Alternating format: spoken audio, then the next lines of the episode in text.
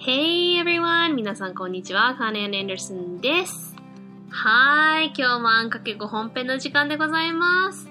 そしてまたまたギリギリに撮っております。いつもの通りでございます。ギリギリカンナさんです。もう今日もコンサートがあって帰ってきて夜中に撮ってて明日あげなきゃいけないのに何やってんだって感じなんですけど、でも、えー今回もまた、えーとても素敵なメールによってリクエストいただいた Let's Break It Down 英語の歌詞を解読しようの第4回目をやりたいと思います。えーいつもこの解読のリクエストいただくのはすごく嬉しいんですけど、えー今回特に私が好きなアーティストと好きな曲でもあったので、とっても嬉しかったです。知らない曲をいただくのもすごくこう、あ、こんな曲あるんだって聞いて、改めてこう歌詞を聞いて、新しい曲も学べるし、すごい嬉しいんですけど、知ってる曲が来るとまた違う、こう、もう、ちゃうーん、肩身がボロボロだ。まあいいや、そう、えっと、えー違うエキサイトメントがね、こう、嬉しい気持ちがあるので、えーとてもありがたいですということで、えー今日は、あの、あんかけ語のレジェンドになりつつある、Tulsa Time さんからまたいただきました。えー第2回目のね、The Words I Love You も、えー、Tulsa Time さんから、えーいただいたんですけども、まずではそのメールから読ませていただきたいと思います。えー、かんなちゃん、こんにちは。勝手にあんかけ語ファミリーを名乗っちゃった Tulsa Time です。かっこ笑い。仕事も軌道に乗ってきて、充実な日々を過ごしているみたいだね。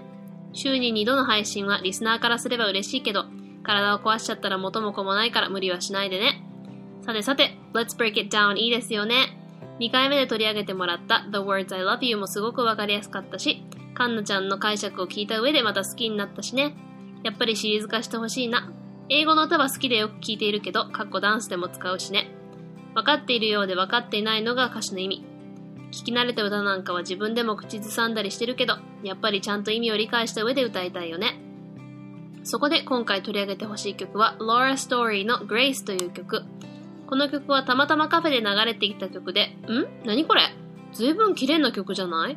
誰が歌ってるの？と一目惚れならぬ一発で惚れてしまった曲。有線で流れていたのですぐに check it out! そのまま CD を買いに行ったという超お気に入りの曲です。残念ながらこの曲に振り付けられたダンスはないけど、気が向いたらそのうち振り付けるかも。えー YouTube のページはこちら。えーちなみにネット上にあった lyrics も一応コピーしておくけど、一部微妙な箇所もあるかな。カンナちゃんの解釈をお願いいたします。ということでありがとうございます。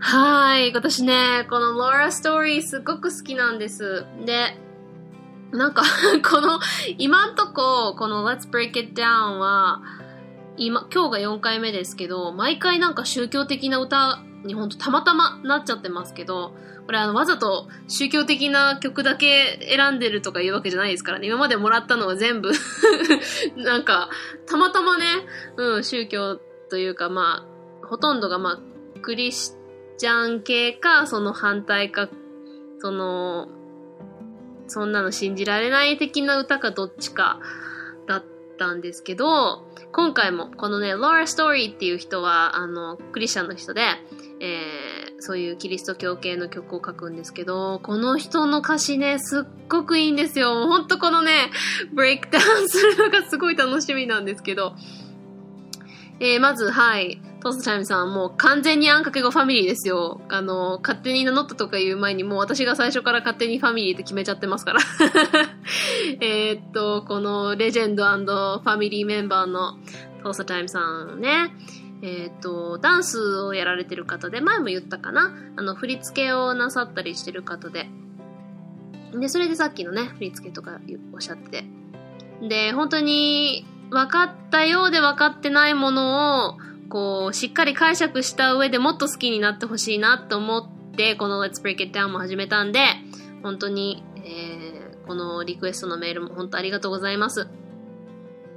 このね、Grace って曲もすっごい好きなんですけど、もう一つ、まあ、トースタイムさんにはリンク送ったんですけど、あの、Blessings っていう曲もすごく好きで、次回、えっと、5回目は Blessings やろうかなと思ってるんですけど、その Blessings で初めて Laura Story の曲を聴くようになって、この Grace もすごくいい曲だなと思って、ということで、えー、では、まずは、リンクを貼っておきますので、それを聞いていただいて、私の解釈も聞いていただきたいと思います。それで、明日までに載せられるかちょっと間に合うかわかんないんですけど、私が歌ってみたバージョンも載せようかなと思ってて、あんま聞き直してもあんま自分で上手くないなとは思うんですけど、まあ気持ちはこもってるので、もしよかったら、てかもし私が載せてたら 私が歌ってるリンクも載せます。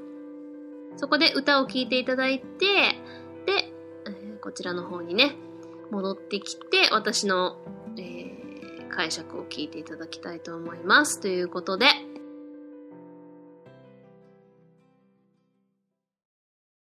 はい、皆さん元歌聞いていただきましたか？はい、ここからね、いつものように BGM なしでいきたいと思います。えー、まず、私が和訳したものを読んでいきたいと思います。Grace by Laura Story 恵み作詞作曲ローラストーリー私の心は高慢で気持ちはいつも逸れている。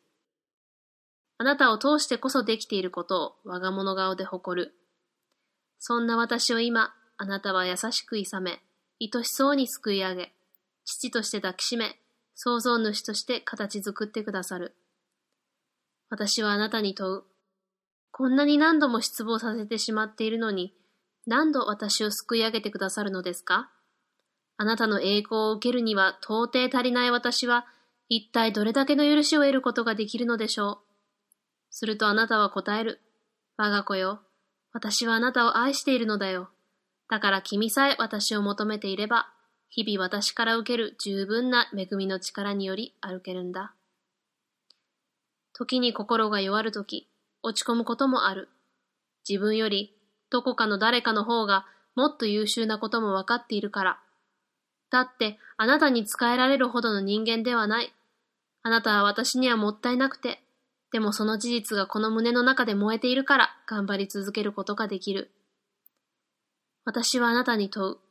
こんなに何度も失望させてしまっているのに、何度私を救い上げてくださるのですか？あなたの栄光を受けるには到底足りない私は、一体どれだけの許しを得ることができるのでしょう？するとあなたは答える。我が子よ、私は君を愛しているのだよ。だから君さえ私を求めていれば、日々私から受ける十分な恵みの力により歩くことができる。主よ、あなたはなんと寛大なのでしょう？あなたと共に歩んでいると、あなたから受ける本当の恵みの意味が分かってくる。私には到底支払えない代償は、ゴルゴダの丘で払われたことも。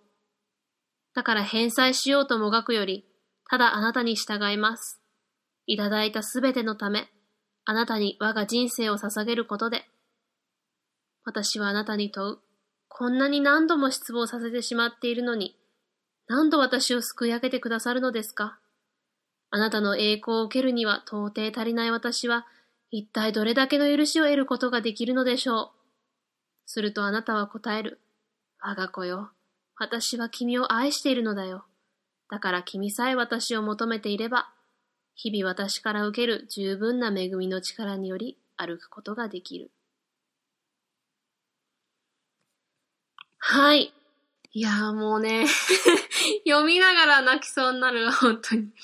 えー、まず一番最初に言っておきたいことは、これはクリスチャンの曲なので、このあなたというのは神様、つまり一神教の唯一絶対の私たちを作ってくださって、愛してくださって、えー、私たちのために罪をかぶって十字架にかかって亡くなってくださったイエス様、神様のことがあなた。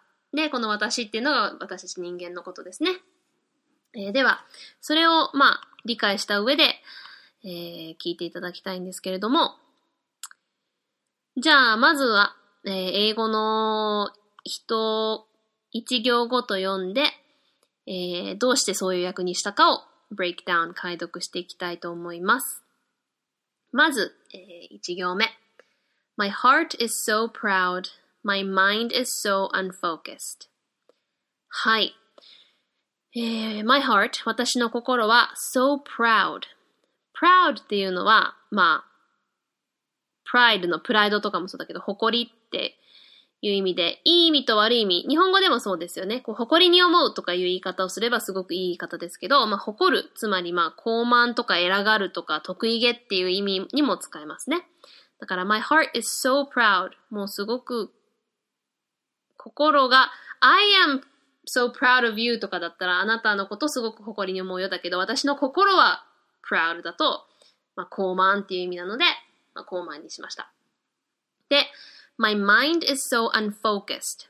あの、focus は、あの、カメラとかのフォーカスっていうじゃないですか。あれと一緒で、こう、焦点を合わせるとかいう意味なんですよね。だから、unfocused。un は、非とか、不、ね、反対のっていう意味なので、えー、焦点が合ってない。つまり、まあ、ブレてる。だから、まあ、気持ちはいつも、まあ、ブレてるっていうと何に対してって思っちゃうから、まあ、それているっていう訳し方にしました。で、この heart と mind の違いで、えー、まあ、heart も心で、まあ、mind だと、こう、脳みそのこう考え方、頭の中での考えのことなんですけど、頭の中はブレてるとか、それてるって言うとおかしいので、心と気持ちっていう風に訳し方を分けました。えー、では次。I see the things you do through me as great things I have done. ここすっごく好きなんですよ。これがこう 皆さんにね、キリスト教を押し付けるわけじゃないですよ。それはまず言っときたいんですけど、そのクリスチャン的な考え方は私がそうだなって思う考え方なんですけど、えー、神様を信じてない人は、こう、何か自分が努力してできたこととか、全部自分のおかげじゃないですか。うん。だけど、あの、キリスト教の考えだと、こう全部自分ができてることは神様のおかげなわけですよね。だからこう、高慢な心で、こう、神様が私たち、唯一 説明たくそだな。自分ができていることは全部、神様が自分の中に入ってくださって、自分を通して神様がやってくださっていることでできていることなのに、まるで自分が全部偉かったみたいに、自分が、自分こそが偉いからできてるみたいにこう錯覚しちゃうっていう考え方なんですよね。うん。だから、この、直訳すれば、I see the things you do through me. 私を、私のな、私を通してあなたがやっていることを、まるで私がやった偉大なことであるかのように見てしまうなんですけど、それじゃ長いので、あなたを通してこそできていることを我が物顔で誇るという訳し方にしました。こういかにも自分のも、自分のおかげさってこう誇っているっていう感じがね、出ているので。え次。ここも好きですね。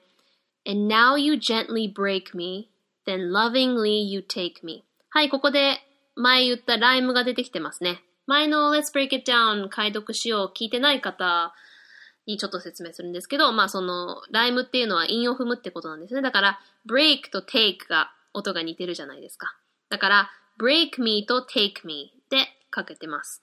で、この break っていうと、こう日本語だと壊すっていうイメージだけのような気がするんですけど、あの、前も言ったみたいに、英語ってこう、大きな傘みたいなイメージで、その大きなイメージの中からその使う文章によって、こう、意味が変わってくるので、英語でよく break a horse とか言うんですよ。てかまあ、I broke my horse とか、それは馬を壊したわけじゃなくて、あの、break っていう言葉はその大きなアイデアで考えていただくと、力を入れることによって形が変わるとか、損なうとかいう意味での壊れるなんですよ、日本語で言うと。だから、それこそ、I broke a vase とかだと、花瓶を壊したになるんですけど、それは実際に自分が力を入れて、形を変えてしまったので、その花瓶の壊すっていうことになるんですけど、えっ、ー、と、この場合のブレイクだと、今の形を崩す。つまり、鳴らすとか手なずけるって意味でも使えるんですよ。つまり、breaking in a horse とか言うと、馬を手なずけて鳴らしていくっていう意味なんですよね。つまり、徐々に手に負えなかった野生化したものをこう鳴らしていくっていう意味もあるので、この場合の Now you gently break me は徐々にこう、手に負えなかった野生化した私 を、ちゃんとした人間にならして変えていってくださるっていう意味で使ってます。で、gently は優しくなので、えー、そんな私をあなたは優しく、いさめという訳し方にしました。私を鳴らしていってっていうのもなんかちょっとおかしいので、いさめるっていう訳し方にしました。で、lovingly you take me. lovingly はまあ、愛を持ってなので、まあ、愛しそうにという訳し方にしました。で、you take me. こう、イメージとしては、まあ、take って取るじゃないですか。日本語で言うと。だけど、そうじゃなくてこう、取り上げる。だから、手にこう、持ち上げて、すくい上げてくれる的なイメージがあるので、あ愛しそうにすくい上げという訳し方にしました。で、次。And hold me as my father and mold me as my maker. はい、ここで二重のライムに韻を踏むようにしてますね。すごく綺麗な流れの詩です。彼女とってもいい、内容がいいだけじゃなくて綺麗なこう、詩の流れ方の書き方をしますね。えー、この hold me, hold me as my father の hold me の部分と mold me の部分で hold と mold で、えー、韻を踏んでるのと as my father と as my maker で書けてます。えっ、ー、と hold me as my father えー、父として、私の父として私を hold me、まあ、抱きしめてくれて、mold っていうのは、こう、形作る、えっ、ー、と、例えば、えっ、と、粘土とかで、こう、形を整えて、こう、作るときに、モードっていうし、型とかも、こう、それこそ焼き物とかの型もモードって言うんですよね。だから、えー、形作ってくださる。as my maker。えー、maker っていうのは、まあ、創造主って訳したんですけど、その、全この世すべてを作った方なので、メイクはまあ作るじゃないですか。で、なんとかで ER を足すと作るものなので作った方。つまりまあすべてを創造した方なので創造主としてにしました。次。I ask you, how many times will you pick me up when I keep on letting you down? はい、ここでまた、ライムではないんですけど、こう言葉かけみたいなことをしてます。えー、ここの最後のそれぞれの一行の最後が pick me up と letting you down なので up と down でね、反対言葉でかけてます。この I ask you 私はあなたに聞くと。How many times will you pick me up? 何度私を pick me up、えー、持ち上げてくださって、そなそどういう時かっていうと、I keep on letting you down. えー、let you down っていうのはよくある言い方なんですよ。直訳したらあなたを落としてしまうっていうことになるんですけど、それはつまりがっかりさせるとか失望させる。だから逆に I won't let you down だと期待を裏切りませんよ。がっかりさせませんよ。つまりまあ頑張りますみたいな意味もあるんですよね。そういうふうによく使います。だから I won't let you down とか言うとあなたをがっかりさせませんよ。つまり頑張りますっていう意味ですね。えー、keep on letting you down. keep on はもう何度もっていう意味なので、何回も失望させて、何回も期待を裏切って、まあ、期待裏切るっていうよりも、うん、その、期待を裏切るだったら相手がこう何か自分に求めてきてるじゃないですか。そうじゃなくて、let you down だと特に向こうが何も求めてなくても自分がそのすごい足りない存在みたいな。うん。なので、えー、私はあなたに問う。こんなに何度も失望させてしまっているのに、何度私を救い上げてくださるのですか？にしました。えー、次。And each time I will fall short of your glory, how far will forgiveness abound? ここね、すごく悩んだんですよ。訳し方が。えまず、fall short っていう言い方は、えー、まあ、fall はまあ、落ちるじゃないですか。で、short は短い。つまり、足りないとか及ばないとか、届かない、達さないっていう意味があるんですよね。で、abound っていうのは、たくさんあるとか飛んでいるっていう意味です。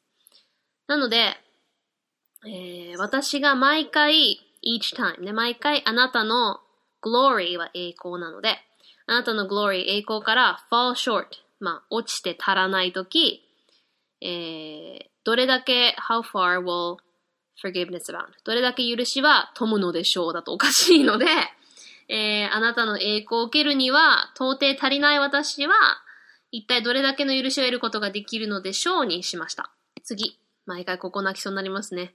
And you answer, My child, I love you. And as long as you're seeking my face, you'll walk in the power of my daily sufficient grace. はい、ここでもまたライムがありますね。my face 私の顔 face と sufficient grace、えー、grace が恵みなので face 顔と grace の恵みをかけてますね。face grace。えー、and you answer あなたは答えると my child は私の愛しい 我が子っていうこうニュアンスがこもってるんですよね。我が子よっていうだけだとなんかちょっと我が子よみたいな 私は神だ、みたいな、なんかすごい、うん、日本語で神様の言い方を訳すと結構、前もちょ、ちらっと言ったんですけど、すごくこう、偉そうな遠い存在な感じするんですけど、英語はすごくこう、うん、それこそ親とか友達が直接語ってくれてるみたいな言い方ができるので、すごく近い感があるんですけど、my child って言うと、私の可愛い子供、私の愛しい我が子よ、と。I love you. 私は君、この、あなたを愛しているのだっていうよりも、君を愛してるの方がちょっとこう、近みが出るかなと思って私は君を愛しているだけじゃなくて、愛してるのだよっていうことで、I love you. 愛してるんだよ。だから、だからさっきの、えー、どれだけ、せっかくいいこと言ってんのにまたコナンがトイレをシャカシャカして えっと、えー、一体どれだけ許してもらうことができるんでしょうって、つまり許しに限りがあるって思ってる、その我が子に対して、愛してるんだよ、君のことを。だから何をそんな心配することないよっていう優しい口調なんですよね。えー、君を愛してるんだよ、と。だから君さえ、as long as you're seeking my face 君さえ seek my face えー、直訳すれば私の顔を探し続けるになるんですけど、それを日本語で言うとおかしいので、まあ、その face っていうのはこう、その人存在自身っていう感じなので、だから君さえ私を求めていれば、えー、you walk in the power of my daily sufficient grace、えー、君は歩く私のたくさんの恵みの力によりになるんですけど、日本語にすると、えー、日々私から受ける sufficient はまあ、十分満ち足りてるとか意味なんで、十分な恵みの力により、えー、歩くんだよっていう感じのニュアンスなんですけど、まあ、歩くことができるにしました。はい。では次2番。At times I may grow weak and feel a bit discouraged. はい。At times, まあ、時には I may grow weak. えー、弱くなることもある。and feel a bit discouraged. feel 感じるね。a bit discouraged. 少し discourage はまあ落胆とか何かこう行動することに対して思いとどませるっていう意味で、えー、courage は勇気じゃないですか。で、this はあの、ディスるとかって最近日本語でも使うようになりましたけど、this っていうのはこう落としたりとか、まあ反対っていう意味なので、えー、勇気を落とす。つまり、まあ、勇気をなくす。つまり、まあ、落胆というか何かその行動を思いとどませる。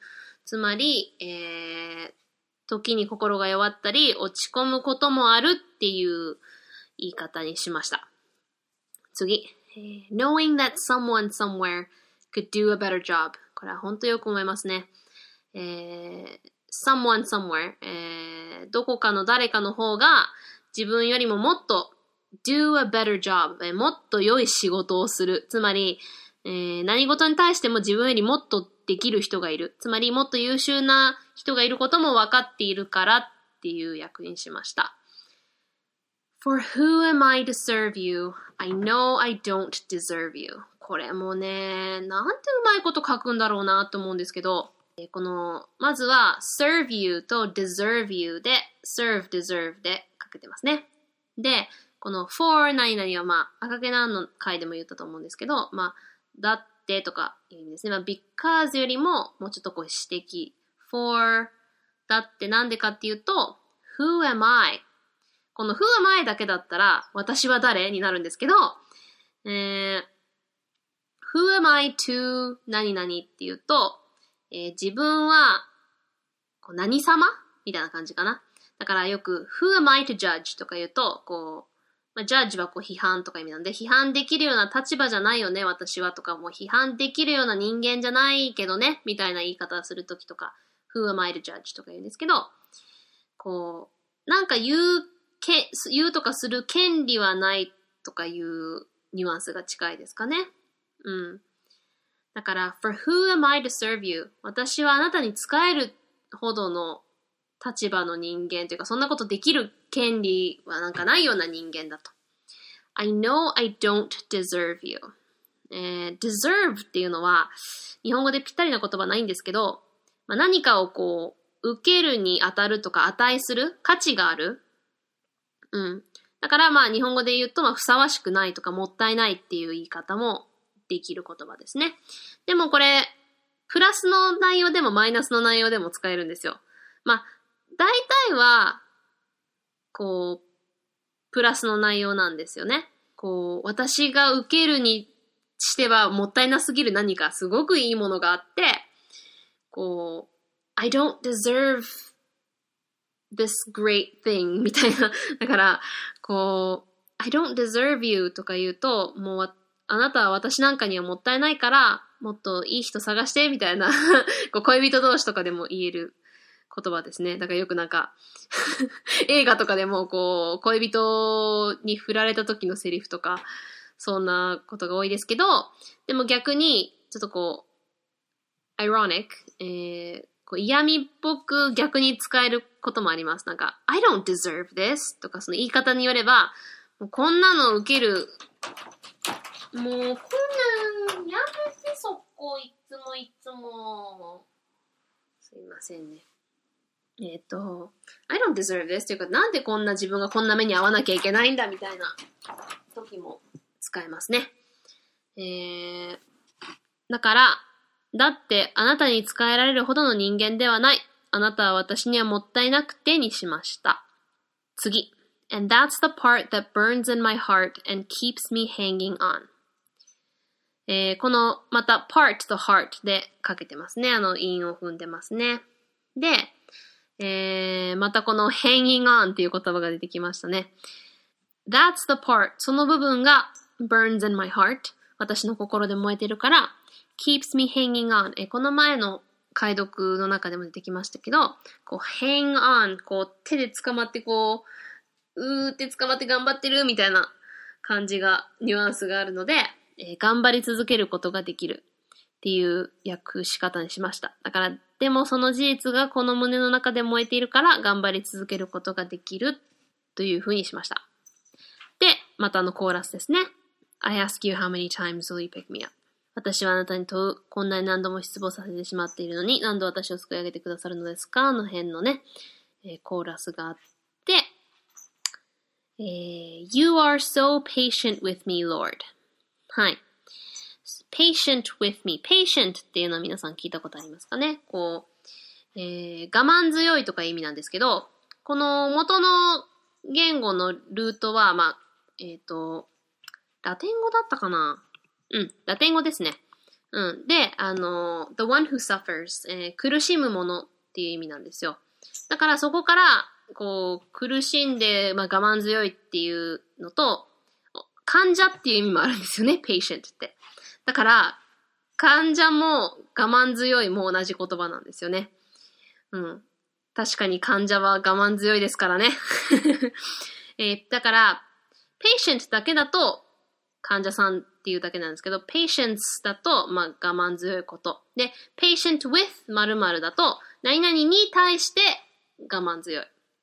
だから、patient with me だと私に対して我慢強いなんですけど、主よあなたは私に対してなんと我慢強いのでしょうっていうと、長いしちょっと、こう、しっくりと来ないので、主よあなたはなんと寛大なのでしょうにしました。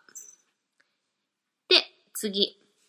As I walk with you, I'm learning what your grace really means. The price that I could never pay was paid at Calvary. はい。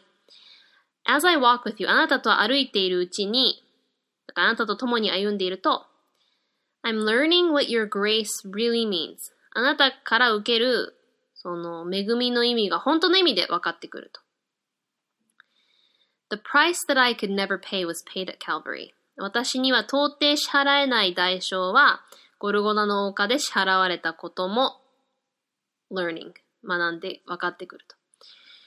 この意味は、えっ、ー、と、クリスチャンというか、まあ、聖書を知ってる方じゃないとよくわからないかなと思うので説明するんですけど、さっきもちらっと言ったんですけど、イエス様は神様なのに人間となって生まれてきてくれて、人間として生きることで私たちの今まで犯した全部の罪を、こう、本当は一度も罪を犯してないのに、代わりに全部背負って亡くなってくださることによって帳消しになるっていう発想なんですよね。だから、えっ、と、私たちは、もう日々罪をずっと犯している中で、到底許されないものなのに、だから払えない代償なんですよね。罪があまりにも大きくて。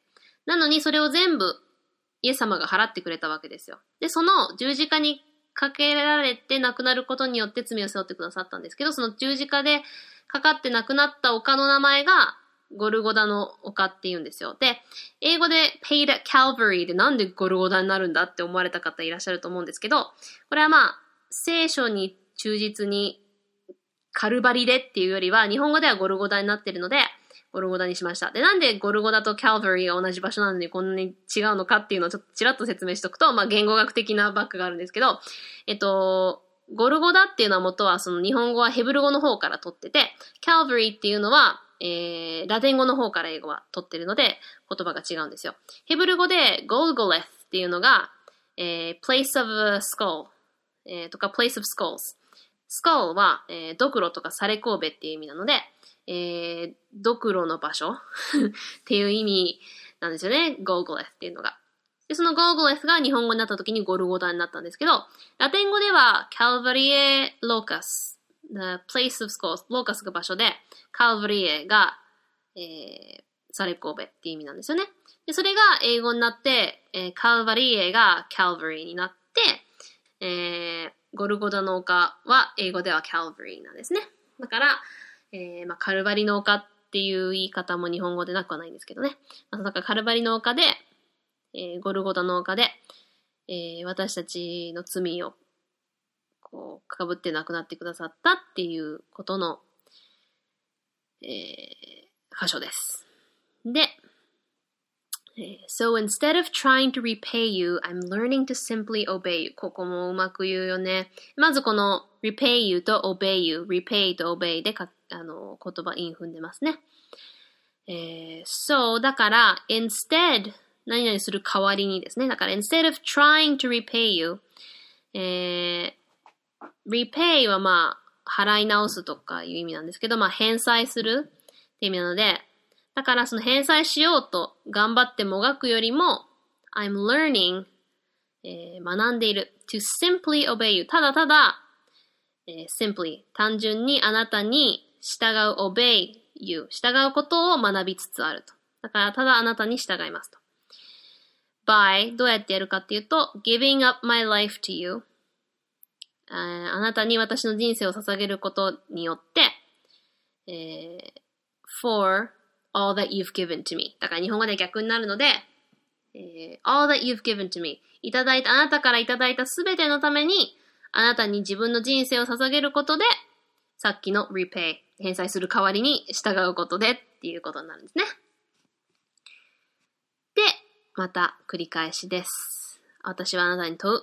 こんなにも何度も失望させてしまっているのに何度私を救い上げてくださるのですか？あなたの栄光を受けるには到底足りない私は一体どれだけの許しを得ることができるのでしょう？するとあなたは答える。我が子よ、私は君を愛しているのだよ。だから君さえ私を求めていれば、日々私から受ける十分な恵みの力により歩くのだよ。っていうことですね。はい。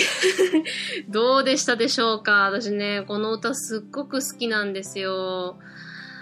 あー、これ、まあ、クリスチャンじゃなかったら、何このなんか、まあ、曲は綺麗だけど、歌詞はふーんみたいな感じかもしれないですけど、本当にね、私、自分でクリスチャンとか言いながら、すごいしょっちゅう信仰も落ちてるし、もうろくな信者じゃないんですけど、こういう曲を聴くと、またこう信仰が上がるというか、そうだよなーって、何のために自分がクリスチャンになったか、そして、クリスチャンであることの喜びというか、まあ、恵み、うん、このグレイス歌詞の通りにね。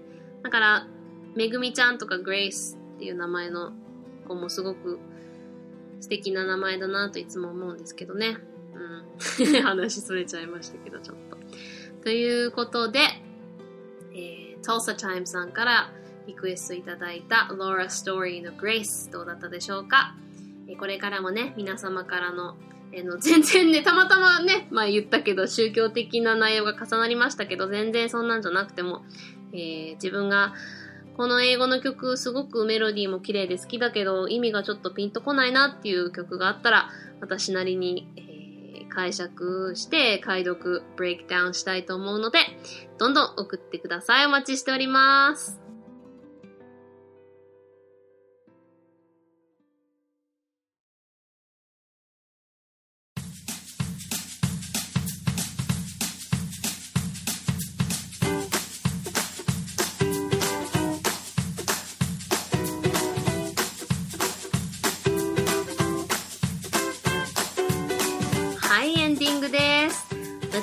Let's Break It Down の4回目ですよ。楽しんでいただけましたかね？これからも、えリクエスト曲だけじゃなくて、え、皆さんからのたくさんのお便り、アイディア、レビュー、ハッシュタグ、コメントなどなどお待ちしております。メールアドレスは ANNX 数字の5、BILINGUAL、PODCAST、アンかける5、バイリンガルポッドキャスト at gmail.com。ツイッターではハッシュタグ、ひらがなのアーン、小文字の X 数字の5でつぶやいてくれると嬉しいです。Okay, we're starting another great week together. また新たな一週間がやってきますね。今週もみんなで頑張ろうね。うちが応援しとるよ。So, talk to you guys again next week. ではまた来週。Bye!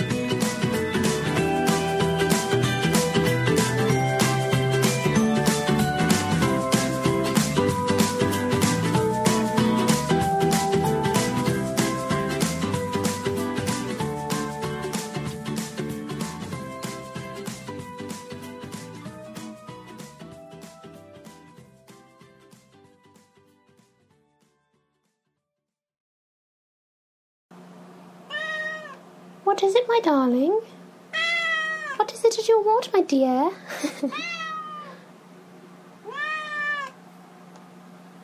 what? You have food, don't you? What is it? Do you like my British accent? Yes? I'm probably doing a very bad job. Hmm. Hmm.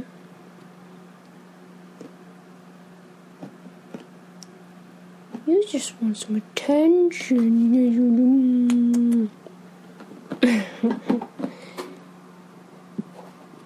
but I'm cooking right now, you see?